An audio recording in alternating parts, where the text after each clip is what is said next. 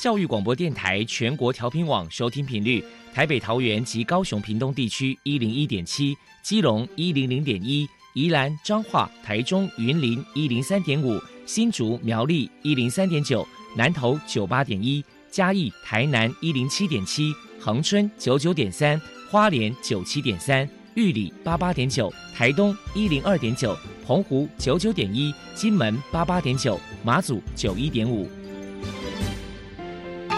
爱是包容，爱是牺牲，爱是分享，爱是服务。因为爱，特殊教育充满了无限的可能。用爱关怀身心障碍同学的未来，用心倾听资赋优异子女的心声。欢迎老师、家长、同学们，大家一起加入。特别的爱，这个大家庭。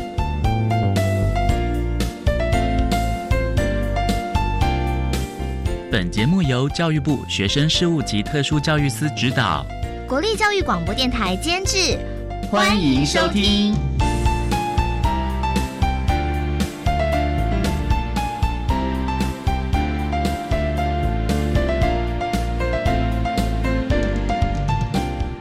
因为爱，我们在空中相聚。欢迎您再度收听《特别的爱》，我是小莹。这个节目在每个星期六和星期天的十六点零五分到十七点播出。在今天节目中，将为您安排三个部分。首先，在“爱的小百科”单元里头，波波将为您安排“超级发电机”单元，为您邀请高雄市学习障碍教育协进会的总干事厉伟林厉总干事为大家介绍协会的相关服务，希望提供家长、老师还有同学们可以做个参考。另外，今天的主题专访为您安排的是《爱的随身听》，为您邀请获得一百零七年优良特殊教育人员荣耀的彰化县立万兴国民中学资源班的黄书伟老师，为大家分享“不要急，同理心”，谈国中教育阶段学习障碍学生教学的策略以及注意的事项，希望提供家长、老师还有同学们可以做个参考。节目最后为您安排的是“爱的加油站”，为您邀请朝阳科技大学资源教室的黄静约老师为大家加油打气喽。好，那么开始为您进行今天特别的爱第一部分，由波波为大家安排超级发电机单元。超级发电机，亲爱的家长朋友，您知道有哪些地方可以整合孩子该享有的权利与资源吗？不论你在哪里，快到发电机的保护网里。特殊教育往往相连，紧紧照顾你，一同关心身心障碍孩子的成长。Hello，大家好，我是 Bobo。今天的超级发电机，我们特别邀请到高雄市学习障碍教育协进会的总干事厉伟玲女士来跟大家介绍一下协会的相关服务。首先，我们先请总干事来介绍一下高雄市学习障碍教育协进会成立的背景，还有服务项目是包含了哪一些呢？我们协会是在民国九十一年的时候由创会的理事长吕秀娟女士，因家中有学障的孩子，所以身历其境，那切身感到社会大众对于学习障碍的认知不足，嗯，所以当时在中华学障协会的理事长吕伟来教授号召之下。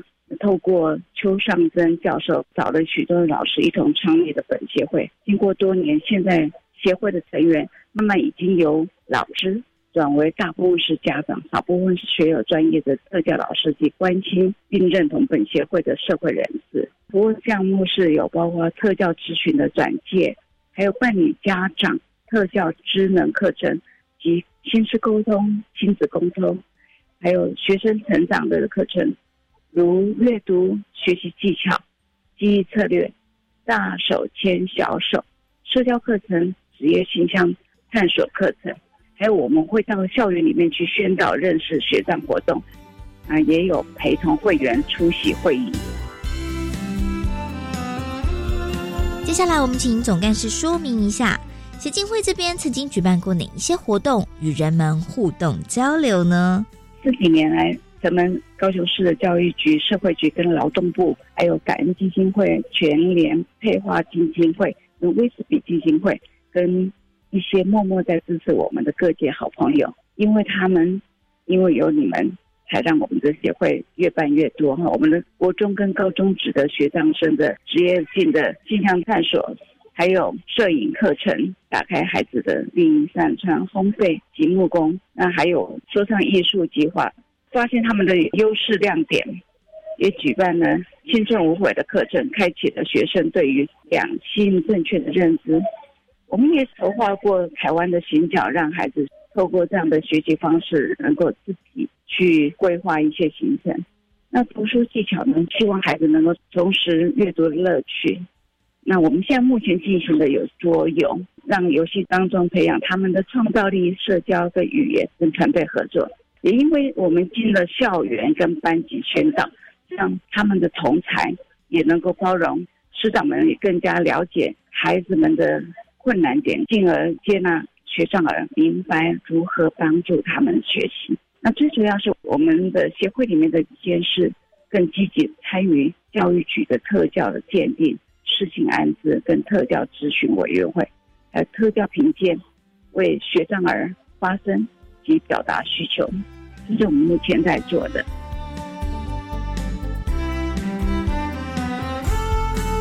介绍完了丰富的活动内容之后，我们再请总干事来谈一谈高雄市学习障碍教育协进会在未来还有哪些计划。我们协会的目的跟方向，就是主要说家长需要什么，办什么活动对学生最大帮助，这是我们协会一直的目标。那目前我们下半年会有办理的是暑期的电脑营、记忆学习营，还有桌游，当然。我们家长特教智能讲座跟课程继续办理，如果能获得帮助，我们职业探索跟两性互动的课程也会继续的。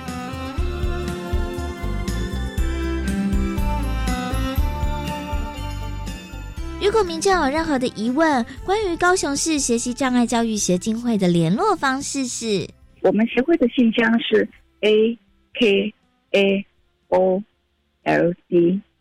小老鼠，gmail 点 com，或者是可以上我们协会的脸书学习障碍教育协进会的脸书，还有我们的网站，或者也可以打电话零七五五六九一六九，或者打协会的公务机零九二零五七九一六九，可以跟我们的工作人员联络。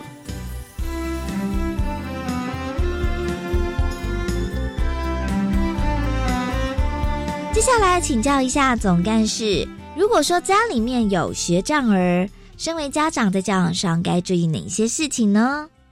第一个，一定要有信心，相信孩子一定是有能力的；第二个，要有毅力跟耐心；第三个，要平常心；第四个，蛮重要的就是注意手足之间的问题；第五个，夫妻协调要一致。然后第六个，发现优势，协助弱势，尤其是像刚刚我说的手足问题是蛮重要的，因为有时候我们可能太照顾于学长的孩子，忽略掉另外一个孩子，他们可能之间会彼此有一点疙瘩，会觉得父母亲好像不公平。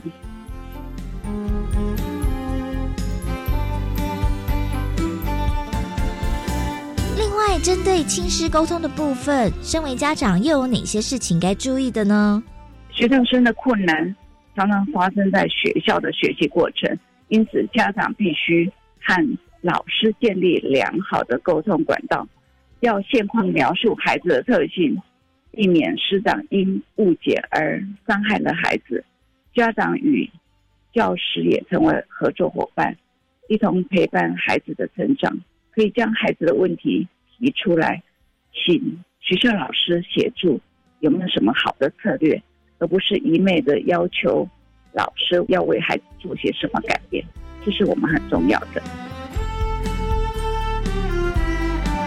再来，我们请总干事来破除一下一般人对于学习障碍有哪些错误迷思。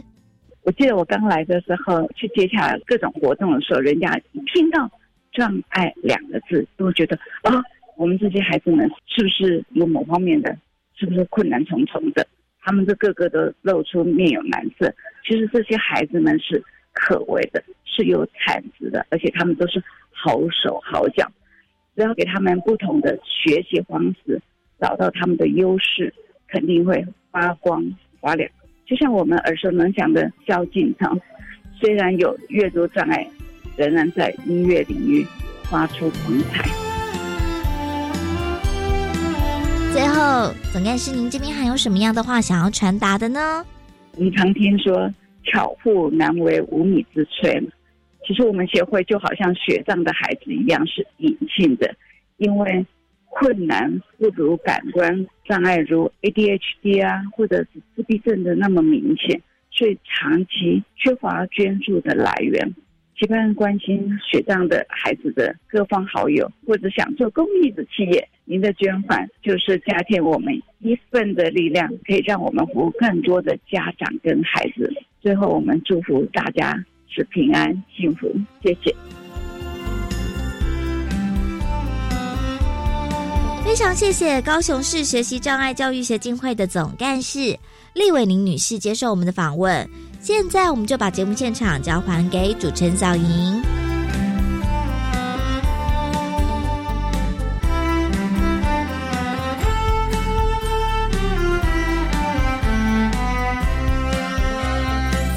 谢谢高雄市学习障碍教育协进会的厉伟玲总干事以及波波为大家提供的服务资讯，全提供家长老师可以做个参考喽。您现在所收听的节目是国立教育广播电台特别的爱，这个节目在每个星期六和星期天的十六点零五分到十七点播出。接下来为您进行今天的主题专访，今天的主题专访为您安排的是《爱的随身听》。为您邀请获得一百零七年优良特殊教育人员荣耀的彰化县立万兴国民中学资源班的黄书伟老师，为大家分享不要急同理心，谈国中教育阶段学习障碍学生教学的策略以及注意的事项，希望提供家长、老师还有同学们可以做个参考了。好，那么开始为您进行今天特别的爱的主题专访，《爱的随身听》。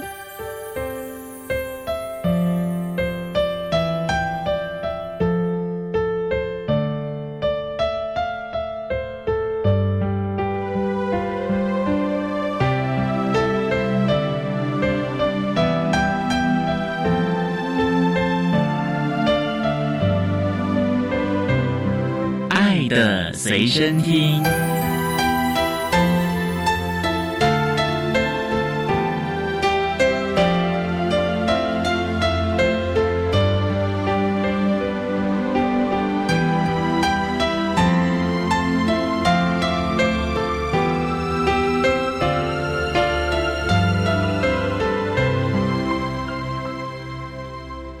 大家邀请到的是获得一百零七年优良特殊教育人员荣耀的彰化县立万兴国民中学资源班的老师黄书伟黄老师，老师您好，主持人好，各位听众朋友大家好。今天啊特别邀请老师为大家来分享，不要急同理心，谈国中教育阶段学习障碍学生教学的策略以及注意的事项。那首先呢，要请黄老师为他简单介绍，您从事教育工作大概多久了？今年是我从事教职的第十个年头，哦，第十年了。是当初就是主修特殊教育吗？对，我在彰化师范大学的特殊教育学系，然后研究所也是张师大的。当年为什么会想要选特教系啊？其实我一开始选的是地理系啊，地理哦，对，它是我的第一志愿。嗯那时候小女生想要多看看外面的世界，所以我就选了地理系。但那时候的地理系分数很高，因缘际会下就录取了特教系。所以我觉得不是我选特教系，是特教系选我。中途没有想要转系啊这样的一个念头吗？没有诶、我接触特教之后就觉得特教很迷人，哦，为什因为么？它尊重差异，讲弹性调整。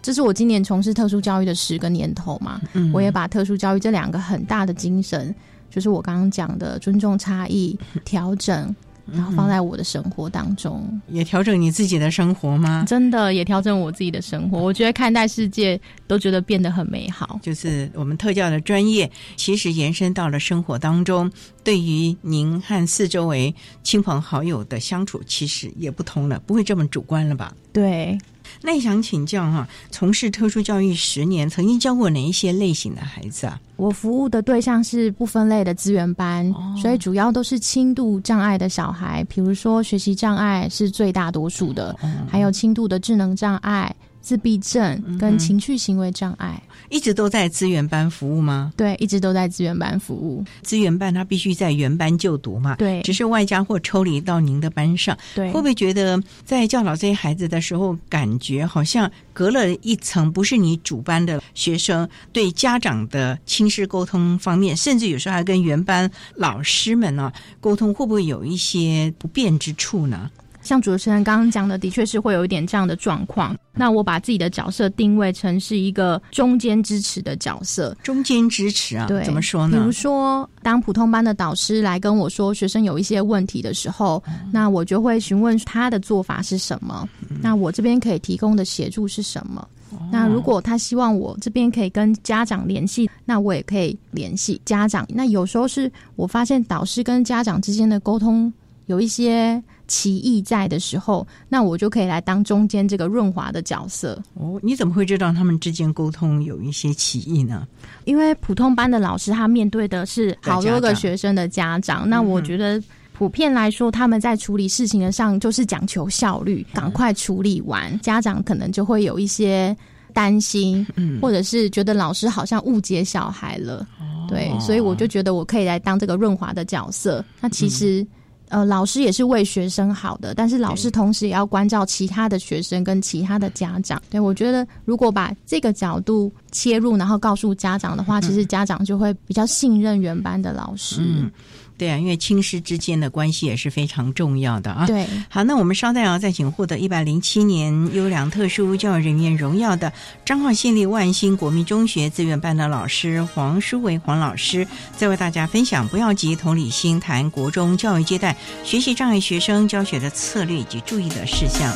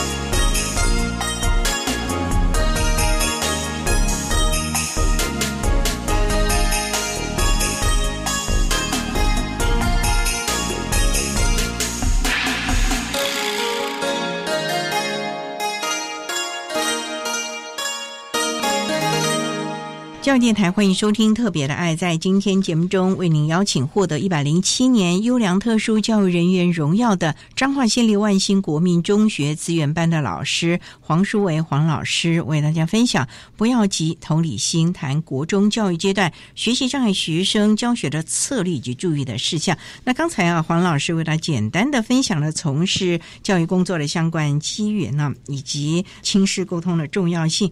那也想请教啊，在国中教育阶阶段越分科，而且课业越来越加重啊，在国中教育阶段常会见到的学习障碍会有些什么样的情形呢？根据身心障碍学生及自负优异学生的鉴定办法，学习障碍就是指因为神经心理功能异常，所以显现在听啊、说啊、读、写或者是算上面会有一些显著的困难。这些小孩在外观上跟肢体障碍啊，或是多重障碍比较起来，其实是不太一样的。所以我们称这一群小孩叫做隐性的障碍。那也因为这样的关系呢。其实我们对于他们会有一些误解，比如说像我的学生，他们明明就好努力哦，背注释啊、看课文啊，在表现上面其实是不如预期的，所以他们就会有很多的挫折。那依据法规，不同的县市的建辅会会有不同的判断标准。我们彰化的建辅会呢，就把学习障碍分成三种亚型，特别是比例比较多的阅读型的小孩。那阅读型的小孩呢？他们在阅读文章的时候，可能会跳行跳字啦，或是认识的字很少啊。比如说像萧敬腾、汤姆克鲁斯，都是阅读型的部分。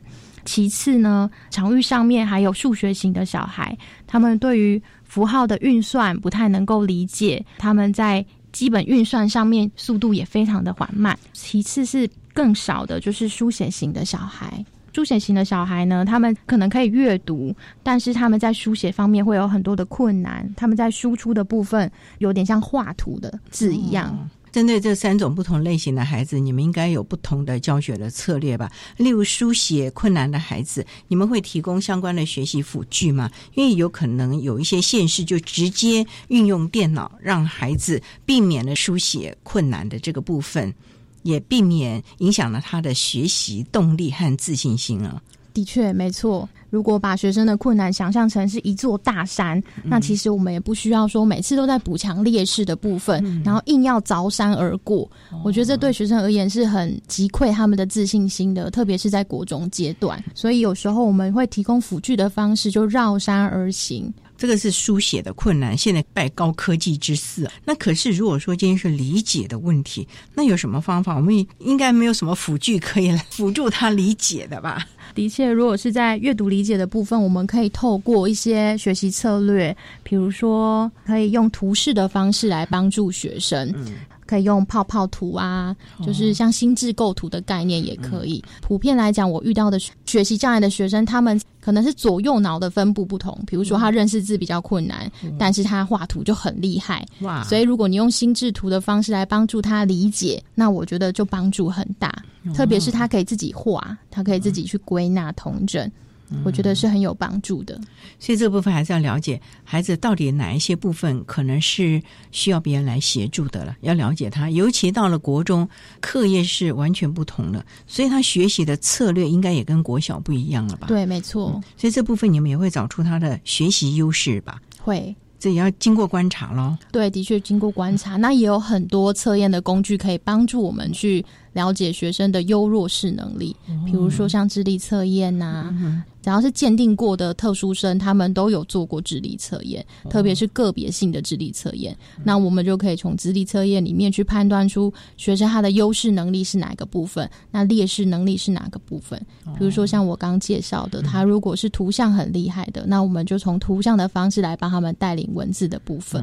如果是听觉很厉害的，可能就要运用一些听的这个技巧来协助他了。对，没错。总之呢，就是要因势利导，提供孩子最适切的学习的策略，避免他啊永远都觉得好像不如人啊，或者是没有这种成就感。好，那我们稍待啊，再请获得一百零七年优良特殊教育人员荣耀的彰化县立万兴国民中学资源班的老师黄书伟黄老师，再为大家分享不要急同理心，谈国中教育阶段学习障碍学生教学的策略以及注意的事项。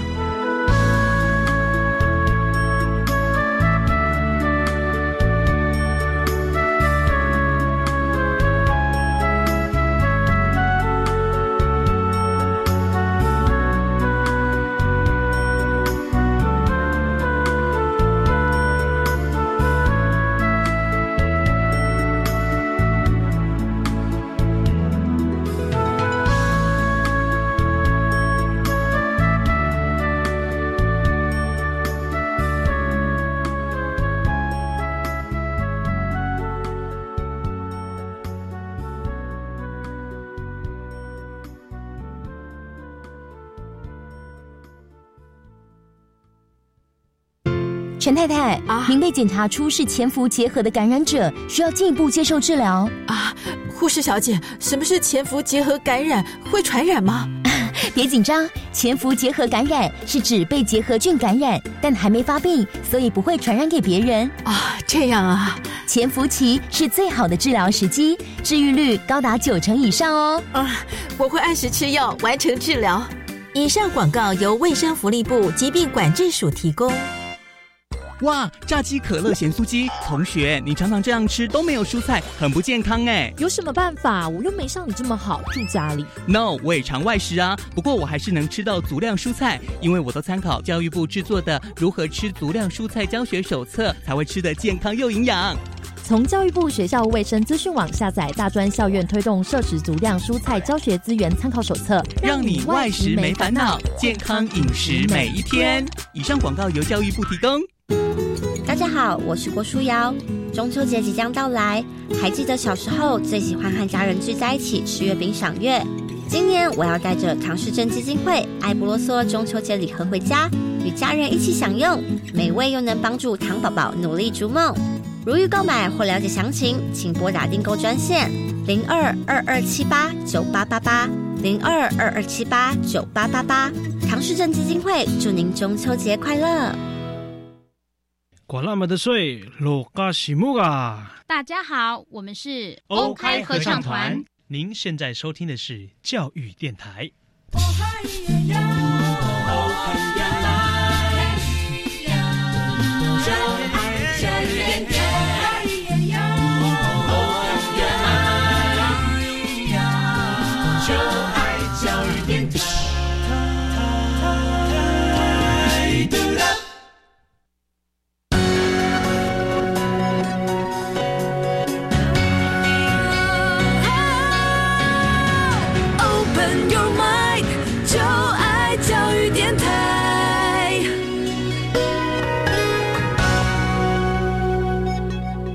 育电台欢迎收听《特别的爱》这个节目，是在每个星期六和星期天的十六点零五分到十七点播出。在今天节目中，为您邀请获得一百零七年优良特殊教育人员荣耀的彰化县立万兴国民中学资源班的老师黄书维黄老师，为大家分享不要急同理心，谈国中教育阶段学习障碍学生教学的策略以及注意的事项。那刚才啊，黄老师为大家简单的分享了从事教学的相关经历以及所谓的学习障碍，应该提供一些什么样的学习策略？那老师能不能为大家来分享，在国中教育阶段啊，您曾经代理过的以及教过的孩子们，你是怎么样的来协助他们？有没有一些的个案呢、啊？让大家分享他们在您的正确的教学策略下重拾了学习的信心呢？好的，我想把这个问题分成三个阶段来说。其实我觉得，如果以三个系统来看，有学生的系统、家庭的系统跟学校的系统。我觉得老师最使得上力的，其实就是学校的系统。我有一个个案，他是一个严重阅读障碍。所谓的严重，是指说我今年是带他第三年了，但我真的觉得他的进步好有限。我为了他呢，打过各个大学的咨询专线，然后也去找我以前大学部的学习障碍专题的老师，他的限制真的是很多。我还特地去家访，因为我想，我透过好多个学习策略哦，比如说像集中式字法，就用图像来教他，用部件来教他，或者是分散式的学习策略，比如说，我们就来阅读文本，比如说佐贺的超级阿嬷，或者是看见水乡的男孩，比如说像佐贺的超级阿妈这本书，如果你看佐贺他第一次不知道，第二次、第三次、第四次，他一直重复出现的，那学生后来他就会知道这几个名词。可是你念完这本书之后，大概一两个月他就又忘记了啊。智能没有问题，他智能没有问题。所谓的学习障碍就是智能都是正常的。对呀、啊，那那那怎么会记不得嘞？总是有点印象吧。哦，没有办法耶。我问他，我为什么这些字老师昨天才教过，你也念过，你昨天会，为什么今天就不会了？他就说那些字都长得很像。那我发现，比如说中国的“中”啊，甲上的“甲”，只要是字形很类似的字，其实它在辨识的时间上会比别的学生还来得更久。他的确在字形的辨识上是有困难的。那那你怎么办呢？这孩子这样一定很挫折嘞，很挫折哦。我听你这样讲，他很用功，他很用功，她是一个长得很漂亮的女生，学校的男生也都好爱慕她哦。他写给他的情书，他看不懂，他真的是大四不是的几个，比如说他的名字。三个字嘛，如果拆开在别的地方出现，他可能也认不得。他真的是好重度的学习障碍。然后我还去家访过，因为我想说，好，那既然这样的文本可能不适合他，我想先从他的家庭环境可能出现的字下手。我就把他需要的那些字收集起来，然后就用这些字教他。然后我就去家访，就我发现原来爸爸妈妈也不认识字。我觉得他们可能是家里遗传的问题。按照现在讲，就大概类似像文盲这样。可是爸爸妈妈智力也都正常哦，都没有问题。对，然后我发现他们家，比如说像我们的壁饰啊、挂的东西呀，应该都会有一些少少的文字嘛，对不对？他们家几乎没有。但他们家有个自然支持者，就是姑姑，所以他们家如果有水费啊、电费啊，水费、电费当然家长看得懂。那如果再复杂一点的文字，就会是姑姑来帮忙处理，来帮忙处理。所以我那一次去家访，其实也不会没有帮助。哎，我反而觉得说，哇，我应该去采访爸爸妈妈，为什么可以靠着这样的方式，他们到底是怎么活过来的？那我觉得，你看他们活得好好的，我的学生也会活得好好的。所以，姑姑这个自然支持者。很重要，我就觉得嗯我的学生要找一个自然支持者。后来你有帮他在学校找吗？他有很好的同才，对。然后我觉得自信心的建立也是一个。像我刚刚讲说，他很会画画，所以我们有大大小小的画画比赛，我都很鼓励他去参加，他就可以从中获得自信心。的确，我觉得在国中阶段，自信心的养成是很重要、很重要的。然后我刚刚提到自然支持者的部分，其实我觉得。还有一点就是，我们刚刚说到学习障碍是个隐性的障碍嘛，所以大家可能会误解他，或是不理解他，觉得是学生不认真，对呀，或者用功啊，对，不努力，上课不专心啊，对啊，怎么成绩都考这么烂？所以我觉得在做宣导的部分是可以。在加强的。当你宣导跟让大家了解说什么是学习障碍，它真的是大脑神经功能的问题，是能力的问题，并不是小孩意愿的问题。比如说。我今天来选择我不认真，我不努力，其实不是这样的。当我觉得外在同学多了很多理解之后，自然而然他们都可以一个、两个、三个、四个，慢慢开始成为他的自然支持者。不过呢，因为毕竟啊，我们学习还是很重要的。那你有找出他的优势的学习能力吗？例如，他既然在看字上有这么大的困难，那他如果用听力呢，或者是用其他的图像呢，是不是就比较好一点了呢？的确，后来我们就帮他申请有声书，其实那是对视视障的有声书，可是其实他也可以使用的。对，我们就使用有声书来教他。可是其实他有一点困难的是，那个有声书的录制啊，比如说像地理课本，它其实是有时候会跳来跳去的。比如说我现在在讲上面那一章，接下来在讲旁边的图，然后又回来讲另外一张，再讲旁边。的图，我的学生在跳来跳去的时候，因为他认识的字太少了，所以他太难找关键字了。哇！所以他连这种你要给他的那个辅具啊，你都要还要再花一点时间陪伴他熟悉那个方式。国文和英文呢？国文的话，我们就是用。常见字教学就是先让他熟悉那些常见字，然后再从字跟字之间去扩展。像这样的小孩，他们多半都是声韵爵士的问题，所以他们也不太会注音。所以我就会用简单的字去替换，比如说。比较困难的字，学生的学这一定是常见字，所以如果他下次再遇到一个困难的字，但他那个音是类似学的，我就会让他把他会的字写在旁边，就用这个方式来替代注音的部分。所以真的要想好多的策略协助他了。对，那这个孩子有没有进步一点呢？在我们所谓的学习成就上？其实我是蛮重视学习成果导向的人，所以我每年呢都会做前测跟后测。对，结果嘞，我觉得他是有进步的，然后我也肯定他的进步。对。那就好，因为他也知道他进步之后，其实信心也会增加了，不会觉得自己白费功夫了。对，好，我们稍待再请获得一百零七年优良特殊教育人员荣耀的彰化县立万兴国民中学资源班的老师黄淑伟黄老师，再为大家分享不要急同理心，谈国中教育阶段学习障碍学生教学的策略以及注意的事项。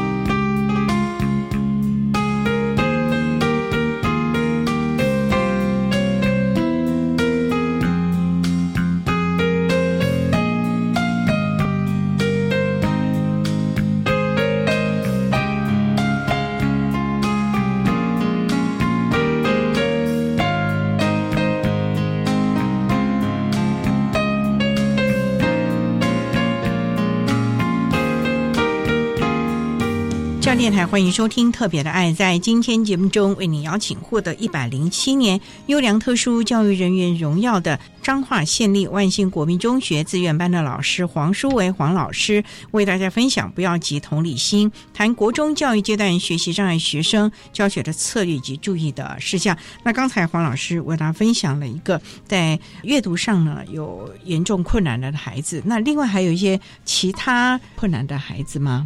对，再分享另外一个学生，他是数学型的学习障碍，对数字，他对数字不敏感，他连加减乘除这四个符号只能辨识加跟减，但有时候加跟乘他就会搞混。哇，国中的数学已经非常高深了呀，对，非常的难。如果我们大脑在基础的运算。很耗能的话，那基本上再困难一点的理解，他就没有办法接受，所以我就会倾向基本运算，我们就用计算机，就是辅具允许的，对辅具就进来。那他会用计算机吧？他会使用计算机，因为他们的认知功能都是没有问题的。对，在数学有很多的应用题啊，对。这个他就要去看清楚他到底在问什么了吧？对，我们就是会用关键字教学，比如说我读题的时候，比如说用遮板啊，先看第一行，然后把关键字圈起来，然后再看第二行，因为他们虽然是数学型的小孩，但可能他的阅读理解也是会有一点问题的。我们刚刚说他会跳行跳字嘛，对，所以我们就先看第一行，然后圈关键字，再看看第二行，在全关键字。老师，我发觉哈，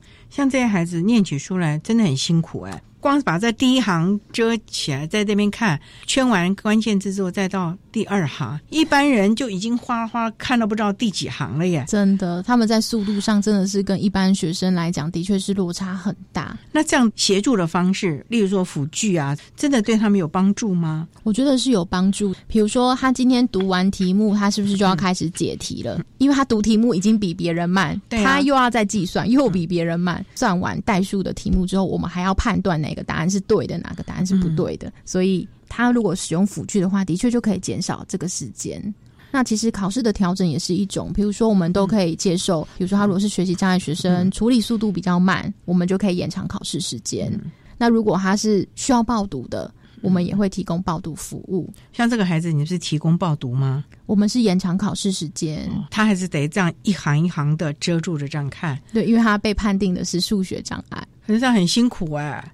的确是，所以我觉得他们真的都很宝贵，他们的生命故事非常的精彩。那这孩子的个性如何？会不会因为这个样子，所以好多的挫折？的确有很多的挫折，然后再加上他家境的关系，所以我觉得家人对这个小孩其实是有很多的期待的，但这个小孩其实没有办法满足家人的期待，然后他的内在就会有很多挫折跟惶恐。那怎么办呢？我想这个部分心理的调试，你们也要协助吧，而不是只是专注到他考了多少分，回去让他对爸爸妈妈交代了。对，没错。比如说，我们有安排社会技巧的课，那其实社会技巧并不只是针对于情绪行为障碍啊的那些学生，或是自闭症的学生。我觉得有一些学习障碍的学生，他们也是会很需要。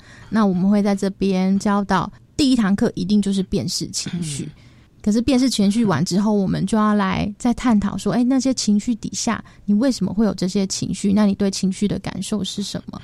然后我觉得要接受自己的限制，发挥自己的优势能力，这也都是很重要的。那像这个孩子，你们有跟他的家长沟通过吗？有跟家长沟通过，家长的家长的态度就是不解啊，就觉得，哎，为什么我的小孩长得这样子？就是外观上，我们刚刚说是隐性障碍嘛，所以外观上跟别的小孩其实没有什么不一样。可是为什么他学习总是没有办法看到成效呢？或者是所谓的成就？可是孩子有拿到手册了吧？学习障碍的话，就会是鉴定证明。对，起码有的鉴定证明，家长应该要了解一下相关的资讯了吧？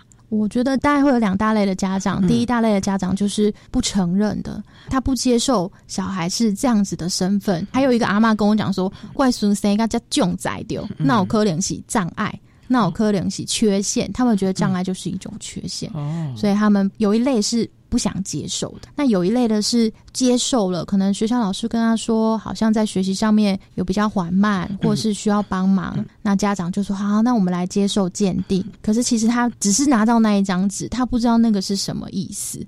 嗯，比如说学习障碍，哦的这些学的比较慢啊什么之类，可是他并不知道他那些慢到底是跟什么因素有关。那我们可以怎么去理解他，或者是帮助他、协助他？那这个部分学校有没有做相关的宣导啊？因为你看，像性平有的时候也会请家长来听一听一些专业的演讲。那像特教哪些账别，它有一些什么样的特色啊？这有没有跟家长？甚至我们有一些人家都有卫教宣导啊，那我们有没有可以给他一张所谓的学习障碍是什么呢？都有这样的事，每年都会办特教宣导，也都会邀请家长来参加。其实普通班的老师有，然后家长也会来参加。那像刚主持人的那个建议，像卫教单的东西，其实我们也都会有，只是说，哎，家长看到了、听到了，可是心能实际接受，实际接受，我觉得那又是另外一个层次的问题。哇，那这个孩子真的很辛苦了。现在才国中啊，到时候高中升学啊，各方面的哦，的确，有没有陪着他？好好的协助他，有哎，我们都会了解学生的优势能力。其实国二的时候，我们就开始在做性向的探索。国三我们会主要就是在做他兴趣的探索。性向跟兴趣两个不太一样，性向指的是他的潜能，也就是说他的能力。那兴趣是指他的喜好，所以我们希望他未来选择的科别或科系是跟这两个可以结合的。那我觉得小孩在学习上就比较不会那么辛苦。所以，我们已经开始为这个孩子铺路了。对，开始找寻他的优势能力，将来是要走哪一条路了？对。加油了哈！我们希望他能够找到快乐的一个学习的管道了。对，然后可以提升他自我价值的管道，这点非常的重要了啊！好，我们稍待再请获得一百零七年优良特殊教育人员荣耀的彰化县立万兴国民中学资源班的老师黄淑伟黄老师，再为大家分享不要急同理心谈国中教育阶段学习障碍学生教学的策略以及注意的事项。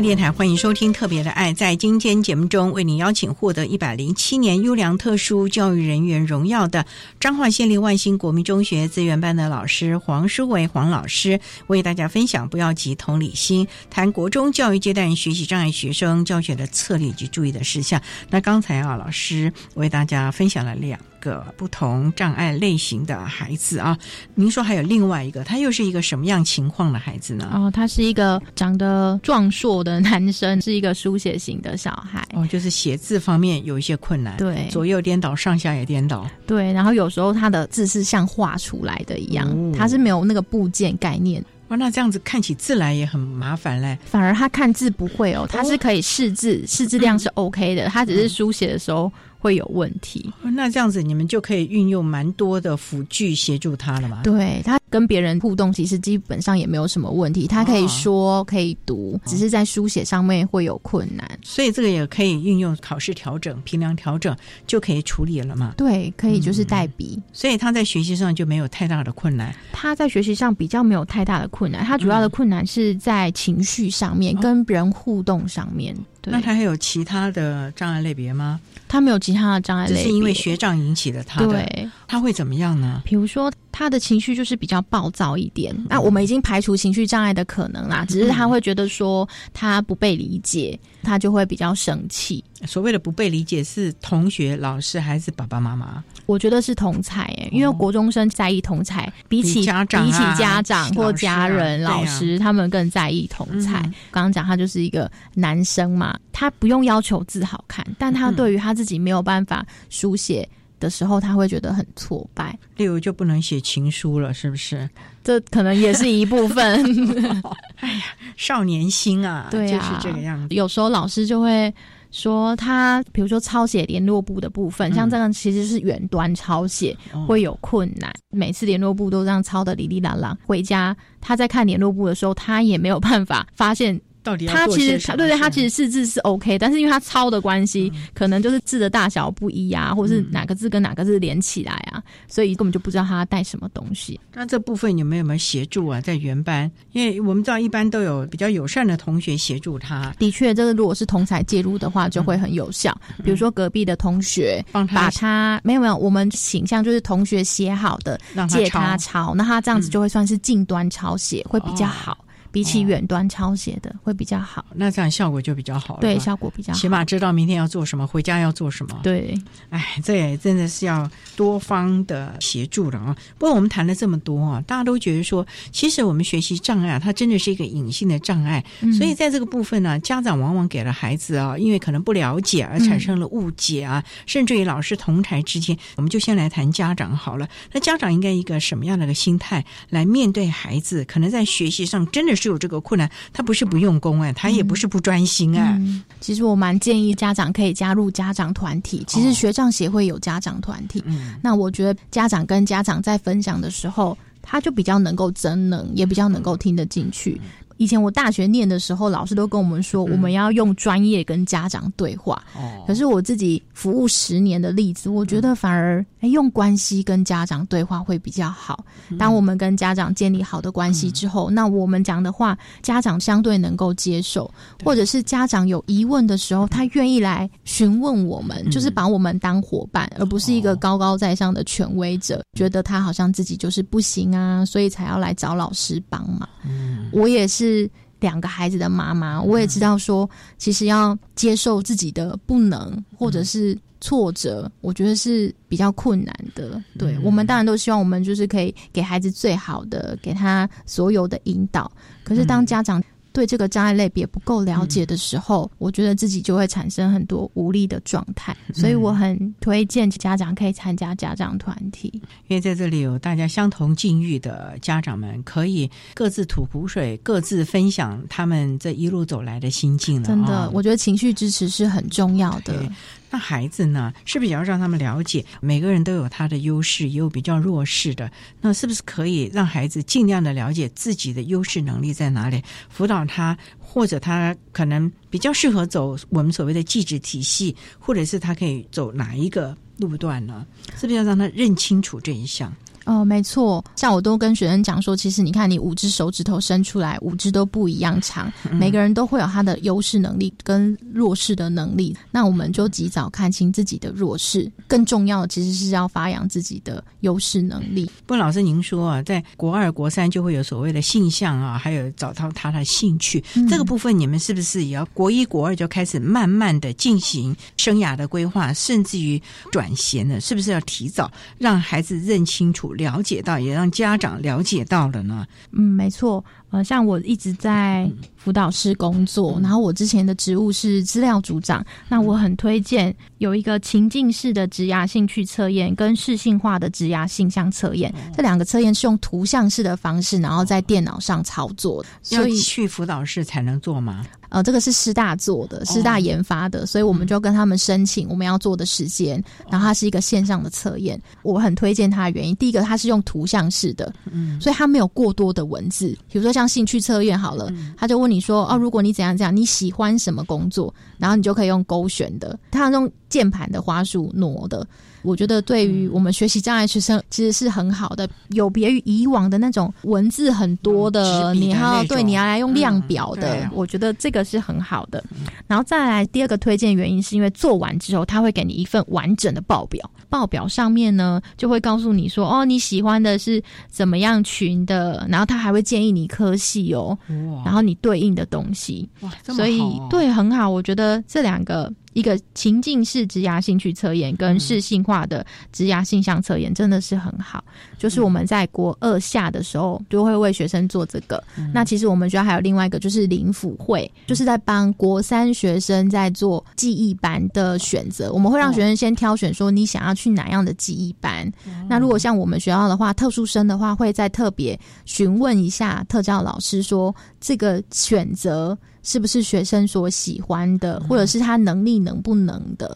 比如说像我们刚刚说那个画画很好的学生，那我就很推荐我们学校有涂装班，就是画墙壁的那一种，让他可以再更精进他自己的优势能力。所以真的是要找出他的优势能力，然后予以适切的辅导了。因为每个孩子一定都有他的能力，只是说要怎么样去发掘，以及用什么样的方法去导引了啊，这才是非常重要的了。好，那我们今天啊也非常的谢谢获得一百零七年优良特殊教育人员荣耀的彰化县立万兴国民中学资源班的老师黄淑维黄老师，为大大家分享的不要记同理心，谈国中教育阶段学习障碍学生教学的策略及注意的事项。非常谢谢黄老师的分享，谢谢您老师，不客气，谢谢。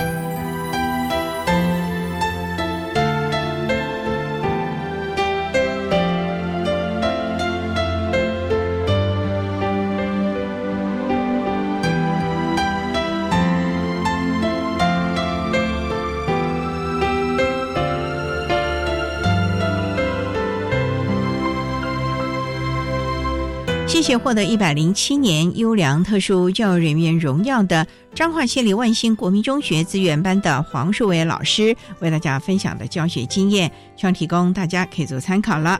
您现在所收听的节目是国立教育广播电台特别的爱节目，最后为您安排的是爱的加油站，为您邀请朝阳科技大学资源教室的黄静约辅导老师为大家加油打气喽。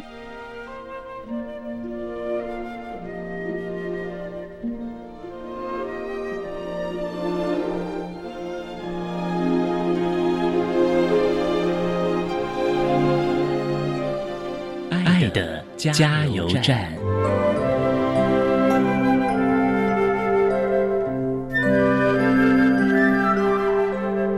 各位听众，大家好，我是朝阳科技大学资源教室的辅导老师黄静约。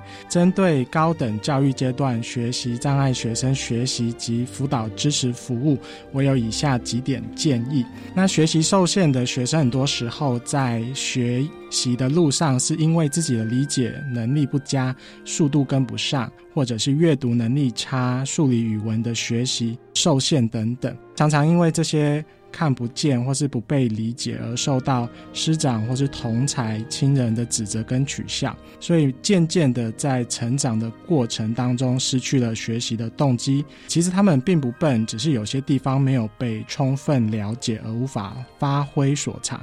建议学校的老师还有家长们在面对孩子在学习上受挫时，先关心他们及鼓励他们那个没有办法轻易说出口的受限，先别急着指责他们不够认真、不够努力。每个人在生命跟生涯都是一个独立的个体，而每个独特的个体都有他可以发挥的长处。俗话说：“条条大路通罗马。”所以不一定一定要在他的弱处扎根。如果在学业的学习上面真的无法找到优势，鼓励老师、家长帮助学生可以规划自己的人生道路，引领他们在社会上找到一个能够发挥个人所长的出处。因为生命值得被好好的对待及发展。谢谢。